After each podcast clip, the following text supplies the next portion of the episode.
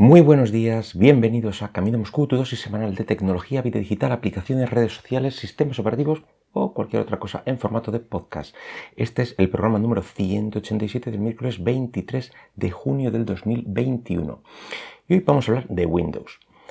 Eh, la verdad es que lo raro es que no haya sacado antes este tema porque llevamos mm, más de una semana con una serie de, bueno, de filtraciones y tal que tienen toda la pinta de ser reales eh, sobre lo que parece venir mañana mismo. Y es que mañana hay presentación de la gente de Redmond y bueno, pues claro, todo este tiempo mm, Microsoft nos promete eh, una gran renovación. Eh, que sí es lo más grande en mucho tiempo, lo más importante, bla, bla, lo típico. Em, y al parecer, y según todas estas filtraciones que, que os comentaba, bueno, pues todo apunta a una nueva versión de Windows, lo que nos colocaría ya en Windows 11, aunque bueno, eh, el nombre luego será el que, el que quieran ponerle. Lo del cambio de versión empezó aún antes, mm, desde unas eh, cuantas redes de estas redes sociales, páginas especializadas en rumorología, etcétera, bueno, pues porque se anunció eh, el fin del soporte para Windows 10 eh, allá por octubre mm, del 2025. Y claro, eso implica que tiene que haber un reemplazo años antes de, esa fecha. Y viendo los márgenes entre la presentación de la fecha, eh, el fin del soporte, cuando presentaban sistemas operativos, todo coincide. Mm, con presentaciones anteriores, eh, fechas anteriores, es decir, mm, ahí con sus porcentajes y sus historias, eh, parece que vamos a tener renovación sí o sí. Y ahora volvemos a la filtración, porque eh, no era una imagen borrosa o, algo así. Al parecer era una ISO, una imagen de, instalación preliminar, eso sí, de, este futuro Windows. Y con esto bueno, pues ya sí que se han disparado todo, todos estos sitios que, comentaba a buscar, bueno, pues novedades, las diferencias eh, que nos vamos a encontrar, etc. Y bueno, pues ¿qué han encontrado todos estos sitios? De, novedades me refiero. Bueno, pues empezamos por la barra de tareas, que es lo, como lo más visible y, representativo mm, del sistema los iconos de la barra de tareas, bueno, pues que históricamente se alineaban a la izquierda y dejaban a la derecha lo típico, el reloj, el calendario, las notificaciones, las aplicaciones de estas residentes. Bueno, pues ahora eh, estos, eh, estos, iconos de aplicaciones eh, se van a alinear al centro, pero siguen dejando lo de la derecha ahí. Es decir, queda un poco, un poco extraño. Decir, queda, queda un aspecto un poco raro y casi diría inconsistente porque pretende ser algo similar eh, al dock de, de macOS, o al, menos eso, eh, eso me parece, pero con más cosas. Aunque seguro que quizá lo que han cambiado es la posibilidad de alinearlo donde quieras. Es decir, si poder dejarlo a la izquierda, si, si te gusta el aspecto clásico, o eh, centrarlo para aquellos que así lo, requieran. Otro cambio importante es la desaparición de, del menú eh, de estos eh, tiles que, salían, eh, estos iconos que iban mostrando información y cambiando y ahí quedaban muy, muy, muy estéticos, bueno, pues mm, poca gente los va a echar de menos. Se han dado cuenta de que no, no tiene mucho sentido o no les estaban haciendo caso. Tenía sentido en Windows 8, pero, pero en un menú de saco, abro la aplicación, pues no mucho. Vuelven bordes redondeados por mi parte espero que, este cambio sea también configurable, porque a mí particularmente me gustan más las esquinas sin redondear. Eh, para gustos los colores.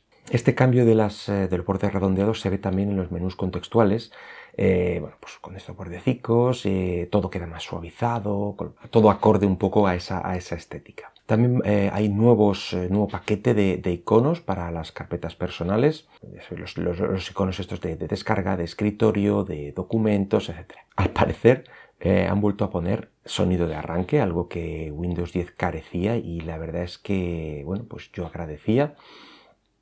Bueno, pues eso siempre se puede, se puede eliminar. El botón de maximizar, algo curioso, ahora si lo clicamos con el botón derecho veremos seis, eh, los seis posibles layouts disponibles. Eh, uno al lado del otro, eh, uno al lado del otro pero uno más grande que el anterior, em, tres también así dispuestos de forma horizontal, em, uno alineado a, uno de los lados, en este caso a la izquierda, y uno arriba, eh, en la parte de la derecha, uno arriba y otro abajo, en cuatro, etc.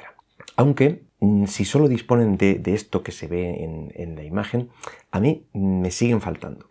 Porque digamos que están pensados para un uso mm, normal de, monitores en forma horizontal. Es decir, que si, te colocas uno o varios monitores en forma vertical, eh, bueno, pues sigues sin tener opción a colocar ventanas automáticamente arriba y abajo. Cuando esté en horizontal y con los monitores tan apaisados que hay ahora, pues tiene poco sentido, pero si lo colocas de esta disposición mm, vertical, bueno, pues no, no, hay opción a, colocarlos así. Que pensar, bueno, pues ¿quién puede querer eh, poner un monitor en vertical? Pues yo mismo. Yo lo tuve durante mucho tiempo, pero tuve que cambiarlo precisamente a esto, a, que no había una organización em, eh, automática, digamos, de estas, de estas ventanas a mí me, resulta realmente útil a la hora de, bueno, pues de ver más cantidad de código. En fin, espero que, lo piensen. Más cambios. Em, la vista de todas las tareas abiertas, los escritores virtuales, etc., ahora aparecen centrados, en fin, le han dado ahí un, pequeño lavado de cara. Desaparecen ciertos elementos como los accesorios de Windows y, algunas de estas herramientas se mueven eh, al panel de control que sí, sigue estando presente y vivo. Em, podremos poner algunos eh, widgets en, el escritorio, al parecer, ya digo, eh, como por ejemplo el tiempo, las noticias. Mm, parece que es ahí donde se ha movido un poco la, funcionalidad o el, concepto de, estos lip tiles que daban información y claro, en el menú pues no tiene sentido, así que pues nada, al escritorio. La barra de opciones de, las herramientas, sobre todo de las herramientas que son de, la casa, del propio Microsoft, eh, parece que, se mantienen con, ese aspecto que yo particularmente odio con todas mis fuerzas, es esa que viene heredada de Office con, yo es que la veo innecesariamente grande, em, con, esos iconos ocupando demasiado espacio.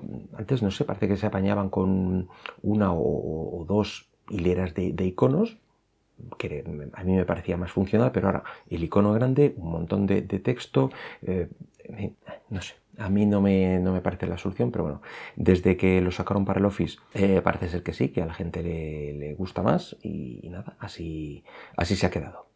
En fin, pues todo esto, eh, junto con otros pequeños detalles, es lo que han podido encontrar los que lo han visto y, probado. A mí particularmente me encantaría que, esta ISO fuera un, troleo de Microsoft a los medios, eh, filtrado a propósito, con una versión de Windows 10 con unos pocos cambios rápidos, em, bueno, pues para ver las reacciones y, para que la presentación real pues fuera mucho más sorprendente. Eh, pero lo veo del todo, del todo improbable. Pero reconocedme que, bueno, que sería un puntazo. Ahora eh, los medios eh, especializados comienzan a escribir, bueno, pues con todo lo que han visto, su carta a los Reyes Magos con lo que no han visto y esperan de Windows 11. Em, ya no en el momento de su salida, sino ya con el paso de, las actualizaciones. Y lo que más se repite es la coherencia de diseño. La, herencia de retrocompatibilidad pues ya pesa. Y tenemos bueno, pues configuraciones de, en la aplicación de configuración que salió con, eh, ya con Windows 10 y tal. Otras cosas en panel de control, eh, algunas ventanas modernas, otro con aspecto de, Windows 2000. Los que lo usáis sabéis a, qué me refiero. También se comenta el tema de las actualizaciones menos alocadas. Y es que, mm, bueno, pues eh, llevamos una, tanda de, actualizaciones que si no hay una cosa y otra y paran la actualización, eh, lo corrigen, lo vuelven a poner, en fin, todos esos problemas a ver si no se, si no se repiten. Bueno, y entre otras cosas también se les suele pedir un cambio real, que no sean eh, tan continuistas, que se atrevan bueno, pues a un cambio importante. Y esto a mí particularmente casi que me ha molestado, porque si recordamos Microsoft ya hizo esto, o ya lo intentó, precisamente con Windows 8, y le llovieron críticas por todos lados. He de decir que yo era de los pocos a los que le gustaba Windows 8, a mí pues sí, me parecía una idea interesante. Puede que porque viniera en su momento de, Windows Vista y porque llegué a comprar una licencia muy barata, eso sí, de Windows 8, que hizo que, este viejo PC con, Vista pues volara. Y bueno, pues posibilitó la posterior actualización gratuita, Windows 10. Por lo que fuera, el caso es que recuerdo con cierto cariño esta, esta versión de Windows, incluso este menú a pantalla completa, a mí particularmente me parecía, me parecía buena idea.